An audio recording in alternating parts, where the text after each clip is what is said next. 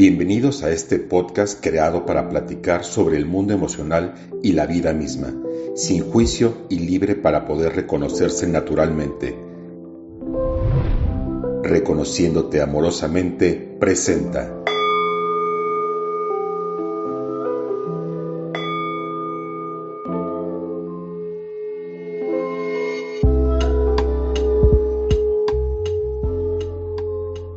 Hola amigos, ¿cómo están? Bienvenidos a este nuevo episodio de Reconociéndote Amorosamente. Soy Nadini y es un honor para mí que me puedan acompañar a lo largo de este capítulo.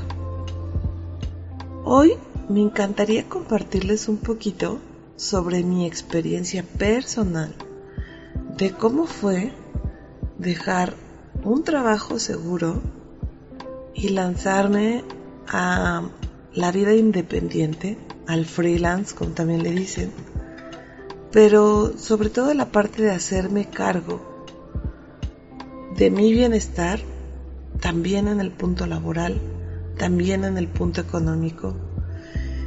Híjole, ha sido una odisea, una travesía y me encantaría compartirles esta parte por si alguien está viviendo tal vez una experiencia similar o por si tienen dudas, quieren saber un poco sobre cómo es el otro lado. Así que acompáñenme en este capítulo. Les, les prometo que les voy a compartir con toda honestidad lo que para mí ha sido este viaje. Pues empecemos, empecemos sobre, yo les había comentado en capítulos anteriores, pues actualmente me dedico a la psicoterapia. Mi formación es psicóloga, pero desde hace mucho tiempo, desde la carrera, siempre definí y tenía muy claro que el área dentro de mi carrera que me gustó y que me apasionaba era el área clínica. Todo lo que tenía que ser trabajar con el ser humano, sus emociones, sus pensamientos, el comprender y cómo ayudarlo a vivir mejor desde ese lado. Hay otras áreas dentro de la psicología, por ejemplo está la educativa, está también la psicología organizacional que trabaja en las empresas, o también la educativa trabaja en escuelas, pero también trabaja en rehabilitaciones. Hay diferentes áreas. A mí siempre me gustó el área clínica. Por ejemplo, esto de dar terapia era una, una situación que, que siempre, siempre me vi haciendo. y durante la carrera hice prácticas en lugares que me gustaron mucho, pero siempre fue con el enfoque clínico. Por ejemplo, estuve haciendo eh, prácticas, servicio con, con los niños menores infractores. Uf, complejo, ¿eh? Muy complejo ver a, niños tan pequeños. Me tocó ver a una vez a un niño de menos de 5 años, de 5 años, en el tutelar para menores. Digo, estuvo dos días, después lo canalizaron a DIF, porque ciertamente no era el lugar donde tenía que estar. Pero es muy fuerte, es muy impactante esas imágenes también hice prácticas en un hospital psiquiátrico y de hecho ahí las postergué lo más que pude, o sea, me quedé el mayor tiempo posible porque es un área que me fascina, la parte psiquiátrica me encanta. Y así, o sea, en muchos lugares, en Alcohólicos Anónimos, estuve en muchos lugares, pero siempre desde la parte clínica, esa parte me fascinaba. Entonces, resulta que cuando yo termino la carrera, yo venía justamente de mi servicio social lo hice dando terapia para mi universidad. Y lo mismo, era un servicio que podía haber brindado en seis meses, lo postergué, lo alargué lo más que pude. Tal vez fueron ocho o diez meses, o tal vez hasta un año, porque me gustaba mucho. O sea, ya no tenía por qué cubrir horas, pero era algo que yo disfrutaba muchísimo haciendo. Entonces, sí era algo que yo me veía en adelante haciendo el resto de mi vida, pero resulta que cuando yo salgo de, la carrera se abre una oportunidad para entrar en la misma universidad en la que me formé, pero no era ni en el área clínica y para acabar pronto ni siquiera en mi área de psicología. Decidí entrar, decidí tomar esta opción, esta oportunidad para solventar los gastos que venían para pagar todos los trámites de mi, de mi cierre de carrera. Entonces entré en un área administrativa, o sea, ni siquiera tenía que ver con la psicología. Pues para ese entonces yo tenía que 22 años tal vez, 23 a lo mucho. Estaba en muchas actividades, desde siempre, desde los 7 años soy scout, entonces participaba de un grupo scout. Em, tenía muchas actividades. Entonces empezar a ir a un horario laboral de 9 a 5 no era tan pesado, no era tan tortuoso, porque para empezar a donde entré, al área que yo entré, había un ambiente juvenil, había mucha gente joven y entonces eso hacía que el trabajo fuera muy digerible, que fuera muy llevable, que lo hiciera como, como una encomienda y sabía que eso iba a tener un plazo. Y pues pasa que recibo mi primer cheque, ¿no? No sé si fue mi primera quincena o tal vez fueron dos juntas, no lo recuerdo. Y sentí una sensación impresionantemente cómoda, como de, wow. O sea, solo cambié un poco de mi tiempo y a cambio recibo esto. Y pues para ese entonces, a pesar de que desde siempre he recibido apoyo por parte de mi familia, y por ejemplo durante la carrera eh, mi hermano fue una persona presente en mi vida que me apoyaba mucho en mis gastos. Digo, obviamente mi mamá. ¿no? Para este entonces mi papá no estaba en mi vida, es otra historia, en algún momento se los contaré, él ya había fallecido. Eh, pero mi hermano siempre estuvo presente económicamente. Entonces, no puedo decir que venía de una etapa de, austeridad ni de carencia, no, no fue así. Pero el haber invertido mi tiempo y haber recibido un primer em, cheque con una cantidad, ahora puedo ver que no era la gran cosa, pero en ese momento sentí que era, wow, sustancioso. Hablar de, no sé, miles de pesos, eran poquitos, eran, estaban los primeros dígitos. Es más, eran tres mil pesos, no sé si en alguien me escuche fuera de México, pero hoy sigue teniendo un valor muy parecido de esa cantidad. Pero para mí fue impresionante haber recibido por 15 días esa cantidad. Y recuerdo que con ese primer cheque fui a, a Sam's porque solía hacer compras de despensa ahí y compré lo más que pude de despensa para la casa. Sentí que era como un agradecimiento. Solo separé un poco para mi gasolina y lo demás fue para, para despensa. Sentí que era lo, que, lo, conducente, lo que, lo que correspondía en ese momento. Y me sentí tan bien cuando llegué a la casa con, con mucha despensa. Digo, creo que sí había comprado alguna vez cosas para la casa, pero nunca de esa manera tan consciente y ya tan canalizada. Y sentí que estaba siendo adulto, todavía era un juego, pero empecé a sentirme como adulto. Y pues mi intención desde el primer momento era quedarme el tiempo que, que tardara, uno, en juntar el dinero, dos, en recibir mi título. Porque las instituciones en las que yo quería entrar, que era el área de salubridad de mi estado, pues me pedían forzosamente como requisito el título no carta de pasante ni constancia de trámite, querían el título. Entonces dije, bueno, puedo esperar estos meses, que tal vez sean unos 8 o 10 meses, eh, trabajando mientras y siendo productiva. Ojo, esta palabra productiva me resuena mucho, ¿eh? Ahorita les voy a explicar por qué.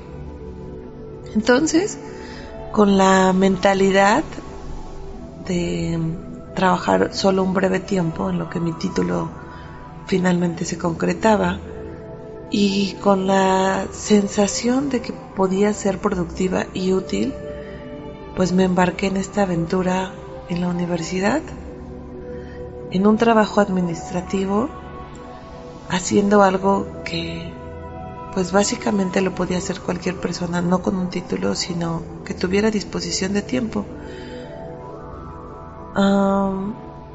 En un ambiente juvenil, la verdad es que era muy llevadero, era muy, muy, muy fácil trabajar ahí porque era mucha gente joven y eh, nuestras necesidades de laborales estaban cubiertas de sobra y rebasadas. Entonces era un ambiente en el que nos procuraban y que necesitan y detalles. Entonces poco a poco me fui como sintiendo muy cómoda, muy cómoda, olvidando, no olvidando, pero dejando más abajo de mi, de mi presencia o de mi conciencia cuánto me apasionaba lo que yo, para lo que yo había estudiado. Entonces, pues dije un año voy a estar y un año se empezaron a convertir en dos, en tres, en cinco, en diez. Y duré casi once años y medio en la universidad de mi estado. Sí, ya sé. Y se dice muy rápido, ¿eh? pero honestamente fue un periodo largo. Durante esos once años y medio estuve en diferentes lugares, o sea, no estuve en una sola área, o en un solo lugar. Pasé de una dirección a otra dependencia y como me daba esta posibilidad de tener la tarde libre para mí, era como muy cómodo. Como me daba la posibilidad de no ir en fin de semana, era muy cómodo porque yo tenía que ir a mis campamentos, a mis actividades, podía meterme a cursos, hacer lo que yo quisiera nada que ver o muy poco en ese momento relacionado con mi carrera. Me metía a cursos de la Cruz Roja, o sea, cosas que a mí me gustaban de siempre, pero empecé como a divagar, empecé a movilizarme en muchas cosas. Y como que gradualmente fui soltando la idea de, de estar en mi área. O sea, como que poco a poco me fui sintiendo cómoda. Pero era, es raro, porque sí era cómoda, pero a la vez era no satisfecha. Era como, sí sentía que mi tiempo era útil, pero, pero en el fondo yo me sentía vacía. No sé si logro explicarme con esta palabra vacía, pero había un hueco dentro de mí. Sí sentía que generaba utilidad. Esa palabra es muy, muy importante, producción y utilidad porque tanto, tanto era utilitario mi tiempo que, que lo pagaban. Pero poco a poco fui perdiendo incluso el valor por mi tiempo. Ya cada vez mi tiempo no valía por, por horas, por minutos, sino por quincenas. Y el trabajo en la universidad es muy bondadoso porque me permitía periodos largos de descanso las vacaciones escolares eran largas, ¿no? por lo menos habían dos semanas de vacaciones, o en verano, o en diciembre, o no sé, Semana Santa también era una semana, me parece, tal vez dos, ya ni siquiera lo recuerdo, pero eran periodos largos, entonces era casi como seguir en un sistema escolarizado. Los días que había puentes o los días que la universidad tenía de asueto, pues también a nosotros nos los daban. Entonces, poco a poco me fui volviendo más mimetizada con el sistema Godínez. Y bueno, vaya que exploté y viví ese lado, ¿eh?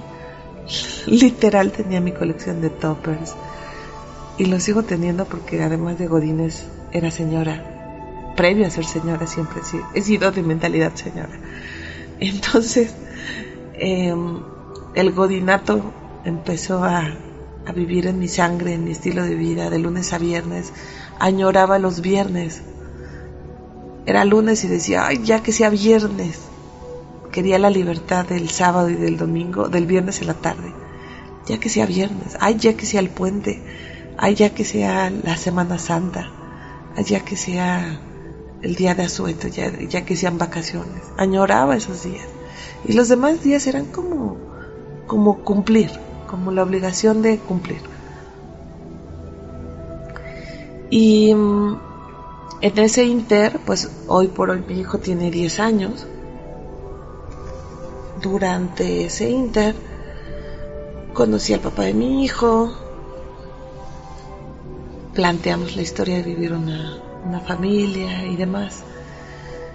Y bueno, pues obviamente mi hijo llegó a, nuestras vidas y no fue la primera vez, por lo menos una o dos veces antes, tal vez por lo menos una, quizás dos, intenté salirme de la universidad, pero por ciertos factores acababa quedándome. Y cuando cuando nace mi hijo tomo la decisión de decir que hasta ahí. Económicamente me sentía cubierta y respaldada por el papá de mi hijo, pero mi mamá me mencionó que podía ser una buena opción no quedarme todo el tiempo en casa, que también podía ser una buena opción eh, no enrolarme solo con esa parte porque era muy desgastante. Y no sé, para las personas, sobre todo mujeres que han tenido hijos, cuando recién los acabas de tener estás muy sensible y creo que he visto con más recurrencia que las mujeres solemos generar una sensibilidad y un, un acercamiento más profundo con nuestra propia madre. Entonces decidí escuchar a mi mamá, fue mi decisión, y decidí quedarme, aunque ya estaba lista para salirme de la universidad, decidí quedarme. Había buenos beneficios a cambio de quedarme. Entonces, em, obviamente la distribución de tiempo cuando tienes un hijo es radicalmente diferente. Si alguna vez no has tenido un hijo y piensas que tienes ocupaciones, o que tienes poco tiempo, te lo prometo. Teniéndolo es mm, como sacar jugo de jugo de una aceituna, o sea, es muy complejo. No quiere decir que sea imposible, evidentemente no, pero es un reajuste, es diferente, es un bebé requiere muchísima atención, requiere tanto, eh, tan poco económicamente, pero tanto a nivel emocional a nivel tiempo. Claro, si decides darlo así, vivirlo así. Hay bebés que no lo tienen y aún así sobreviven.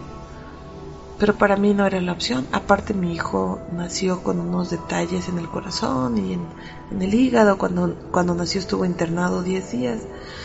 Y entonces eso hizo que yo que en mí se generara una aprensión. No quería dejarlo, quería estar muy pendiente de él, quería estar muy, muy, muy cercano a él.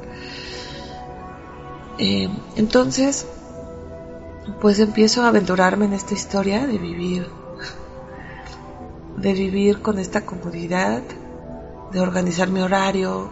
La certeza que me daba también mi horario era clave, ¿eh? era muy importante, porque sabía que mi horario de trabajo era de 9 a 4, no, de 8 a 4, después cambié, cuando nació mi hijo cambié mi horario, o cambió mi horario de 8 a 4, entraba más temprano, pero también salía más temprano.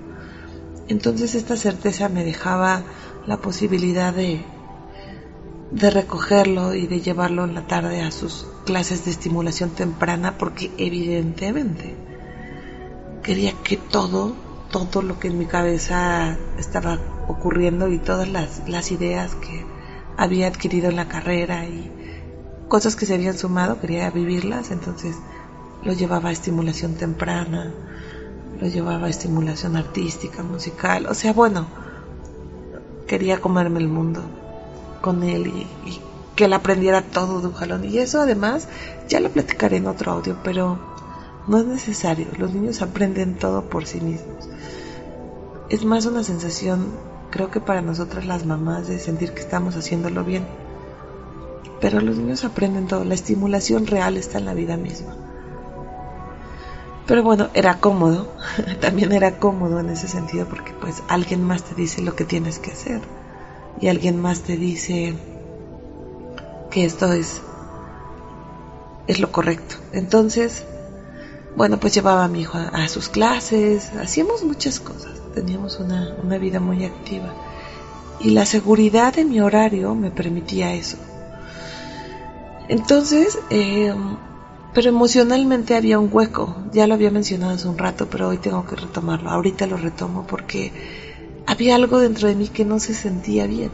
O sea, el trabajo era, era bondadoso, en horarios, pues económicamente también me generaba frutos. Sobre todo la estabilidad, la, la mente de sentir que ahí, pase lo que pase, quincena a quincena, yo llevaba mi tarjeta al cajero y el cajero surtía y llenaba mi cartera. Esa sensación era, era tan adictiva a saber que allí estaba que pensar en qué pasaría si dejo esto, poco a poco se fue volviendo con mucho miedo, o sea, con mucho miedo. Y después cuando nació mi hijo fue peor porque porque ahora sentía que antes podía haberlo hecho yo sola y aventurarme a la vida, pero ahora con un hijo era como, ¿cómo? A pesar de que el papá de mi hijo, como lo repito, siempre ha sido una persona presente en todos los sentidos, responsable económicamente, en todas las formas. Entonces, pero había algo que ya me generaba como un peso. Entonces, en algún momento de la historia retomé dar terapia. Digo, varias veces lo hice, no fue una vez, fue como dos veces que retomé dar terapia solo los fines de semana, específicamente un día, el sábado, porque el domingo necesitaba descansar. Pero también al nacimiento de mi hijo, al poquito tiempo, muy poquito tiempo empezó mi camino por la vida espiritual, por el camino, por el auto camino, el autoconocimiento de la meditación. Uno de mis mejores amigos, me lo topé en la vida después de no haberlo visto muchos años. Y lo vi tan luminoso, lo vi tan radiante, lo vi tan feliz. Y en ese momento yo no estaba así. No sabía qué había hecho, pero le dije, no sé qué hiciste, pero quiero eso. No sé qué hiciste, pero lo necesito. Y él me dijo, ah, mira, tomé el programa para una nueva vida con Prem Dayal en el Osho Center. Y me dijo, y me cambió la vida. Le dije, no sé qué es eso, pero lo necesito y lo necesito ya. Así que con, con la avidez, con, con la sed de una persona que lleva días o tal vez años caminando en el desierto. Ya sé que es imposible, pero con esa sensación me moví hacia esos talleres y empecé a, a ver, a tocar fondo, a conocerme auténticamente. Aparte, pues, honestamente mi maestro, Prem Dayal, el ser humano.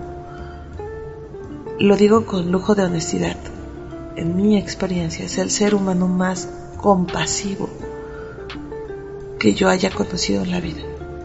Pero esa compasión es solo coherencia y resultado de su autoconocimiento y de su, autoamor propio, de su, de su recorrido de vida. O sea, es, es solo una consecuencia. Pero fue un regalo hermosísimo haber, haber llegado con él. Por cierto, él sigue en el camino de, de compartir este proceso búsquenlo en, en, las redes, en todas las redes, está como Prem Dayal. Les garantizo, si es que no lo conocen aún, que es uno de los de las figuras más es que Dayal es controversial porque te imaginarías a un líder espiritual, por ejemplo, no, él, bueno, él jamás dice que es un líder espiritual, jamás, jamás, ni lo es, ni, ni se considera, estoy segura que me diría, no, nadie ni corrige esto. Eh, bueno, pero te imaginarías a una persona que tiene un recorrido, pues, como tan zen en la vida, pacífico, tranquilo, relajado. Y él es relajado, definitivamente relajado, pero está lleno de energía, mucha energía. Eh, no tiene, no tiene límites en el lenguaje, dice las palabras que le salen. Es divertido, es controversial le gusta mucho generar ese despertar a través de del choque con, algo que para ti era importante y de pronto pero sí, En fin, es divertidísimo. Bueno, tuve la bendición de caer en este center con esta comunidad que se genera a partir de él y alrededor de él. Y mi vida empezó a girar, a, cambiar, a reconectarme, a sentir que las obligaciones no eran tan obligaciones. Incluso ese prometo que va a ser otro podcast porque es de verdad importantísimo como como esta experiencia de ser mamá para mí ha sido una elección y no una obligación, a pesar de que pudiera parecer lo contrario. Em, y eso fue gracias a, este camino y a este acompañamiento de mi amado maestro. Y entonces empiezo este, este recorrido de, de empezar a soltar lo que tendría que ser, las poses, de conocerme más, de estar más en coherencia conmigo, de ser más auténtica conmigo, de ser más generosa conmigo, más compasiva conmigo, de vivir en coherencia con mi naturaleza, no con lo que se esperaría fuera. Y poco a poco empiezo a sentir que mi única eh, opción es soltar el trabajo. No porque el trabajo fuera malo, al contrario, el trabajo era muy compasivo, no, no, compasivo no es la, palabra, pero el trabajo era bastante llevadero. En cuestión de trabajo, eh, tenía, era, era fácil hacerlo, pero era difícil porque ya no correspondía a quién era yo. Esa es la clave. Incluso durante el último lapso ya estaba yo dentro de mi área, pero en un área educativa. Y aún así no me gustaba porque no era el área que me gustaba. Entonces empiezo a preparar todo, ¿no? Empiezo a organizar todo para, para renunciar. Eh, decido generar un evento, traigo a mi maestro que es este, también es actor, traigo lo traigo para una obra de teatro y pensé que ese iba a ser el evento con el que yo me iba a capitalizar y poder renunciar finalmente con un colchoncito. Y pues resulta que poquito antes del evento, unos días, incluso medio mes, un mes antes del evento, eh, aquí en Puebla vienen dos, dos temblores muy fuertes, muy muy fuertes, y que otra vez hacen que todo cambie, que todo se venga para abajo. Pues era el primer día del mes de la obra y no tenía más que un boleto vendido, dos quizás. Y dije, ups, ya no era posible cambiar la fecha en el teatro. Con mi maestro sí era posible, pero todo lo que había invertido en ese momento se iba a perder. En fin, entonces decidí seguir adelante. Al final pensé que iba a ser un evento donde iba a ser pérdida total, o sea, porque no iba a llegar gente, no iba a haber dinero, o sea, pensé que iba a ser tremendamente caótico, porque aparte la mente, o sea, dije la palabra clave, pensé. La mente es caótica. La mente piensa en los escenarios, en los peores escenarios. Hasta que la entrenas, por supuesto. Pero no fue así. Digo, al final no ocurrió el resultado a nivel económico que yo esperaba. Todo lo demás sí se cumplió.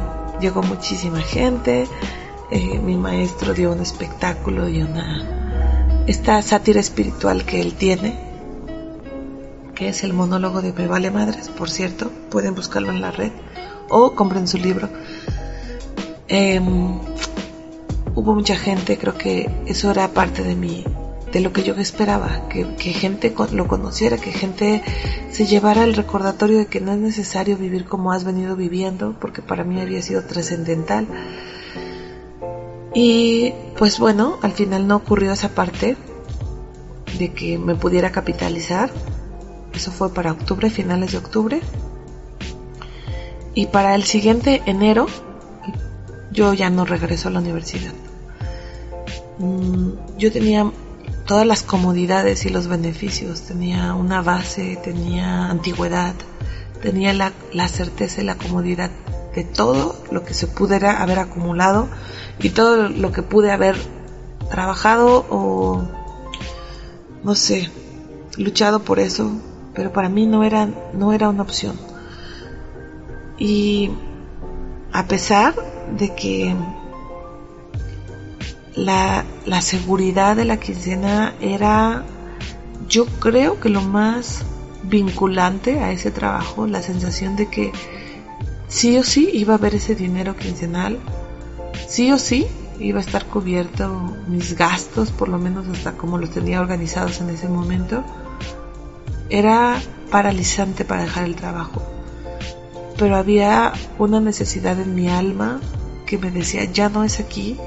De hecho, no fue desde el primer momento, pero fue como tratar de apagarla, apagarla, apagarla, o, de, silenciarla, o de ponerla en el fondo y hacer de cuenta que no estaba. Entonces, pues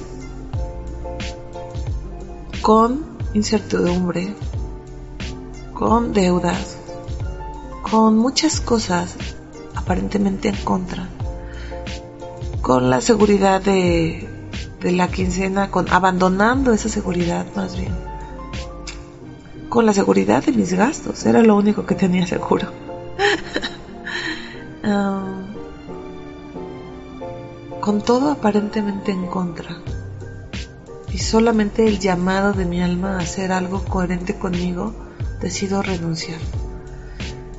Les juro, les juro por Dios que el día que tenía que ir a renunciar, o sea, el primer día de, trabajo, no fui, no fui al trabajo y estaba en cama con fiebre altísima.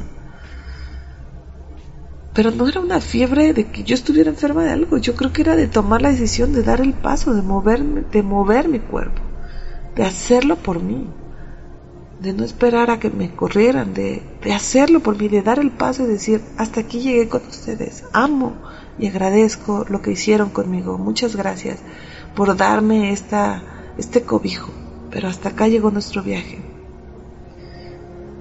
Y Hoy estoy platicando al trabajo, pero eso pasa también con las parejas. A veces tenemos tanto la seguridad que, que no queremos dar un paso aunque sabemos que ya no es ahí.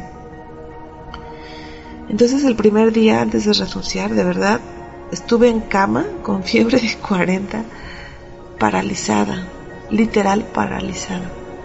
Y al siguiente día dije, no me va a paralizar mi cuerpo, esto es lo que corresponde, yo sé que esta ya no es la etapa de mi vida en la que, que tengo que estar. Trabajar en mí hizo que eso se volviera más evidente. Y bueno, pues obviamente me arreglé muchísimo, ¿no? Me arreglé como, no como para una boda, pero sí me arreglé bastante. Me, desperté, me, me bañé, me arreglé y me fui con mi carta de renuncia hecha. Y tanto en el en la dirección en la que estaba, como en la rectoría, me decían, ¿cómo? No, no, no, ¿cómo vas a dejar ese trabajo? Además, todo el mundo en contra, ¿no? Me decían, no, ¿cómo vas a dejar tu trabajo? O sea, ya llevas todo este tiempo, creo que a los 30 años te jubilas, o sea, solo me hubieran faltado 18 años. solo 18, o sea, yo sentí que ya no podía otra semana. Y repito, no es que el trabajo fuera malo, de verdad no pero no era lo que, no era coherente conmigo. Aparte, eh, yo ya venía de mucho trabajo personal, de mucho, aparte de, trabajar todo esto de la meditación y los talleres, tomé coaching transformacional, pues para los que lo han vivido saben que también es una buena sacudida. Eh, traía mucho trabajo, ¿saben? O sea, de verdad, ya venía haciendo muchas cosas por y para mí. Había retomado la terapia, sí o sí los sábados daba terapia. Entonces, el tener la comparativa tan vigente de una hora o dos horas en, la terapia para mí se pasaron como agua. Decía, ya se terminó, wow. En cambio, en el otro trabajo decía, cada rato veía el reloj y decía, ¿qué hora es? ¿Qué hora es? Y era una sensación de que el tiempo era muy largo. Era como entrar y les prometo que el trabajo no era tortuoso, pero no era lo que yo quería hacer. Incluso alguna vez mi hijo y yo salimos de viaje por un tiempo un poco largo, fuimos un mes de viaje. Y cuando regresamos, pues era tiempo de regresar al trabajo. Yo me recuerdo llorando. Y mi hijo estaba muy pequeño, estaba en el kinder me decía, ¿por qué lloras? Y le decía, porque no quiero ir, no quiero ir al trabajo. Y él me decía, pues no vayas, si te hace tanto daño, por favor no vayas. Y yo le decía, tú no entiendes, tú no entiendes lo que es esto de ser adulto. me decía, pero si te hace así, si te pone así, se refería a llorar, pues no vayas. Pues obviamente porque los niños son sabios. Pero yo me escudaba en ser adulto. Y entonces pues al siguiente día, el, primer día no fui, les digo que estuve paralizada. El siguiente día, sí, me arreglé, fui, metí mi renuncia. Me decían que, pues que lo pensara, que me diera el tiempo. Luego, al siguiente día recibí llamadas de varias personas ofreciéndome dentro de la misma universidad trabajo con mejores condiciones. Y yo decía, ¿por qué me pasa esto? pero seguían siendo sin ser lo que yo quería. Así que con, con dolor, o sea, con, con, con pregunta, decía, ¿por qué me pasa? Pero bueno, al final dije no. Y, y me aventuré en la parte de, de ir por mi cuenta. Y de dedicarme única y exclusivamente a la terapia y vivir de eso. Y es curioso porque yo me recuerdo en algún momento de la historia de mi formación en la carrera, mis maestros decían, tengan otro trabajo, vivan de otra cosa, de la terapia no, porque entonces se van a frustrar. Vivan de más cosas, pero de la terapia no, porque la terapia es este como inconstante, ¿no? Se van a frustrar y aparte van a acabar odiando la terapia. No recuerdo que me lo hayan dicho todos, pero sí lo llegué a escuchar por lo menos un par de veces y se me quedó como como presente esa esa noción entonces yo recuerdo que decía, yo no quiero vivir de la terapia, porque en el fondo lo que yo no quería era como que la estuviera esperando, o sea, que estuviera esperando la consulta solo por la parte del dinero y que al final se viciara. Pero al, final decidí sí aventarme, sí apostar las carnes al asador desde la terapia, ¿no? Que mi apuesta fuera hacia ahí Incluso cuando salí del trabajo, no sé cuántas ofertas recibí, pero tal vez unas cinco para trabajar vendiendo algo. Que si quería vender este suplemento alimenticio, que si quería vender esta cremita para la cara, que si quería no sé qué. Y yo decía, no, y de verdad necesitaba el dinero. Y la gente me decía, oye, pero pues mira, esta es una oportunidad, ganas muy bien y no sé qué. Yo decía, sí, muchas gracias, pero ya sé lo que es hacer algo que no me apasione y no quiero salir de un trabajo para entrar a otro haciendo algo que no me guste. Así que no. Y a veces incluso sentía que la gente hasta se ofendía, como, pues necesita el trabajo, porque pues parecía que, digo, eh, para ese entonces ni siquiera comunicaba mis necesidades, pero la gente era como, ya no estás en este trabajo, pues te ofrezco esta otra opción. Y fue difícil porque también en un lado complaciente, pues buscaba siempre decir que sí a las personas, pero sabía que ya no era tiempo de estar complaciendo a nadie. Así que dije no, no, y empecé a ser disciplinada con esta área, empecé a, a poner toda la disposición, apenas lo platicaba con unas amigas, porque de pronto les contaba que hoy estoy en un punto abismalmente diferente. Cuando salí de la carrera, cuando salí de, bueno sí, cuando salí de la carrera estaba con, con, completamente consciente que yo quería trabajar en mi área, en el área clínica. Poco a poco se me fue relegando esa historia, se me fue quedando abajo, pero conforme fue pasando el tiempo, otra vez fue como si la dejara, cuando más contacto hice conmigo, fue como si la dejara emerger otra vez, como si esa, ese sueño, esa fantasía, esa disposición de mi alma servir desde ese lugar, otra vez tomara su propio lugar. Pero parte de los precios que yo he tenido que pagar y que he elegido pagar es la disposición. Me decían, oye, ¿me puedes dar terapia el domingo? Y yo, sí, claro, domingo estoy ahí. A las 6 de la mañana, a las 6 estoy. A las sábado a las 10 de la noche. Y yo a las 10 de la noche. Este, martes a las 8. Y él, sí, decía, sí, sí, sí, a todas las consultas. ¿No? A todas. oye, no te puedo pagar lo que cobras, pero te puedo pagar la mitad, te puedo pagar una cuarta parte. Y yo decía, sí, sí, sí. Incluso muchas consultas al inicio ni siquiera las cobraba, porque yo decía, pues, estoy segura que cuando, cuando la gente vea los resultados de las personas alrededor de, de quien sí tomó terapia, van a empezar a llegar más pacientes. Descubrí que no cobrar las consultas no es un buen negocio, no solamente desde la parte monetaria, sino también para la persona que lo recibe. No se compromete y lo vi muchísimas veces. Dejan abandonado el proceso, no hacen cambios profundos, como que no lo valoran. Entonces decidí que para darle valor a mi trabajo y valor al proceso, pues eso no era, no era una opción. Entonces, pues me comprometí, atravesé periodos de mucha incertidumbre, muchísima. Venir de la quincena segura y después estar por mi cuenta, como para abril, les conté que renuncié en enero, como para abril, yo ya tenía una mega depresión, ¿eh? O sea, me sentía agobiada por las deudas, por los gastos, por el día a día y un amigo que es médico me dijo, oye, ¿estás en depresión? Luego otro amigo que es psiquiatra me dijo, me, me, me la, la receta para el antidepresivo. Yo dormía todo el tiempo, iba a dejar a mi hijo al colegio y regresaba a dormir todo el tiempo y como no tenía tantas consultas, pues entonces yo dormía buena parte del día. Solo me paraba para ir a traerlo. Atravesé un periodo como de dos, tres meses de depresión. Y a pesar de que tuve el antidepresivo en la mesa todos los días, nunca decidí tomarlo, porque sentía que era necesario vivir esta etapa, que lo que viniera de esta depresión o de esta de esta sensación de desesperación también iba a ser bueno, así que tuve paciencia con mi proceso.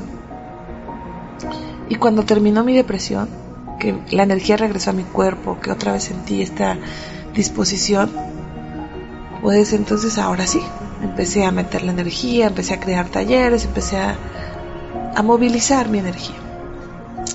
¿Ha sido difícil? Mm, no sé si llamaría difícil el renunciar a toda la certeza. Más bien ha sido, lo creo que lo más difícil ha sido mover la mentalidad de que mi bienestar proviene de alguien, de que el sistema tiene que cuidarme, porque en el fondo es como, digo, habrá gente que le funcione y está bien, ¿no? O sea, yo creo que está muy bien si hay alguien que tiene la posibilidad de estar en un trabajo fijo y se siente como está bien, haces un intercambio. Pero cuando sientes que tu espíritu se está pagando, yo creo que no está tan padre. Que el precio a pagar por la quincena segura es muy alto. Y pues nada, para mí fue una etapa compleja, ha sido, creo que lo más difícil es abandonar esos pensamientos de que la seguridad viene de afuera. Y ha sido volverme creativa, ha sido volverme, o sea, como responsable de mí, pero también cambiar mi mentalidad fatalista, que no era así, pero en algún momento se volvió así como, ¿y si, y si pierdo todo? ¿Y si no tengo nada? ¿Y si esto? ¿Y si el otro? Y he ido viajando cada vez más ligero. La verdad es que me siento con una libertad y sobre todo con la posibilidad de crear mi propia historia. Y no sé si eso me lo hubiera podido dar un trabajo donde al final mi espíritu estaba secuestrado, no por el trabajo, sino porque no era coherente conmigo. Entonces, ha sido complejo cambiar mi, forma de ver la vida, pero sin duda ha sido completamente liberador. Ha sido sanador y sé que es difícil si estás en un lugar en el que no te sientes feliz que seguramente hay tantas obligaciones, tantas responsabilidades de adulto que cubrir. Pero al final la vida es tan corta. de verdad es tan corta. Y creo que si algo nos dejó esta pandemia es ese recordatorio. Y a pesar de que queremos tanto la certeza de que el humano está tan comprometido con la certeza, tal vez vivirla desde otro lugar nos abre la posibilidad de vivir desde la aventura. Entonces ha sido, ha, habido momentos muy buenos, ha habido momentos de mucha, de mucho desgaste, pero ha sido desgaste porque no porque esto, por ejemplo, esto que hago, ahora me apasiona y pasan las horas y lo disfruto muchísimo. Más bien el desgaste ha sido porque porque a veces espero que todo ya se dé inmediatamente. Y apenas platicaba con mi mejor amiga y me decía, recuerda que hay tiempos, tiempos de siembra, tiempos de cosecha. Bueno, me menciono más, pero solo, solo mencionaré estos. Y entonces de pronto recuerdo que por haber invertido casi 12 años en, ese trabajo, ahora mismo todavía no estoy en el tiempo de cosecha de este otro trabajo. Que por cierto, yo no lo diría trabajo. Pero este es tiempo de siembra. Así que con toda tranquilidad me siento o hago lo que tengo que hacer. Y la cosecha llegará en su momento, cuando tenga que ser. Así que si estás viviendo en un lugar donde no es la parte económica, porque a veces también es eso, ¿eh? O sea, también ni siquiera económicamente te remuneran bien. Económicamente, pero sobre todo emocionalmente no te sientes satisfecho, no te sientes realizado. Date la posibilidad de pensar al menos que existe otra manera de vivir la vida. Digo, creo que planearlo y organizarlo mejor es mucho mejor pero de que existe, existe. Y deseo con todo mi corazón que estés donde tu alma crezca, que estés donde tus talentos sean utilizados, que estés donde tu servicio pueda ser no solamente productivo para un grupo, sino también para ti. Que puedas vivir en plenitud y en coherencia contigo. Uf, ahora sí me prolongué con el, con el contarles esta historia, pero es que de verdad era importante para mí. Si me acompañaron hasta acá, les agradezco infinitamente el favor de su tiempo. Y ojalá que me puedan ir compartiendo, escríbanme si han vivido una experiencia parecida, si se han sentido así, si, están viviendo algo parecido. Compártanmelo. Estoy en todas las redes como Danadini, psicóloga, en todas. YouTube, TikTok, Facebook, Instagram y obviamente en este, en este podcast. Escríbanme, mándenme, mándenme sus experiencias y podemos ir platicando. Si les gustaría que platiquemos de algún tema o tienen alguna duda, compártanmelo. Que para mí será un gusto platicar con ustedes. Les deseo que tengan un día hermoso y pues que su alma estén en este crecimiento y en, esta, en este bienestar que se merecen. Y recuerden que sin importar la pregunta, la respuesta siempre es el amor.